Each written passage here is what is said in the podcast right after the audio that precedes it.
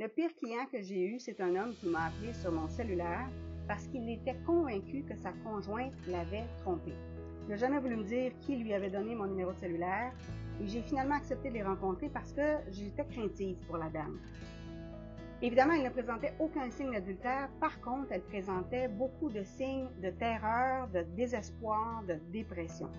Pendant toute la rencontre, monsieur a essayé de la dénigrer, il a essayé de l'écraser, de la rabaisser. J'ai dû le gérer. À la fin, j'ai parlé à la dame pour lui rappeler qu'elle était la personne la plus importante pour elle-même, que lui ne changerait jamais et qu'il serait peut-être temps qu'elle se libère de son emprise si c'est ce que vous vivez en ce moment. Rappelez-vous qu'il existe des professionnels qui peuvent vous aider, vous accompagner pour vous permettre enfin de vous libérer et de vivre votre vie heureuse et épanouie.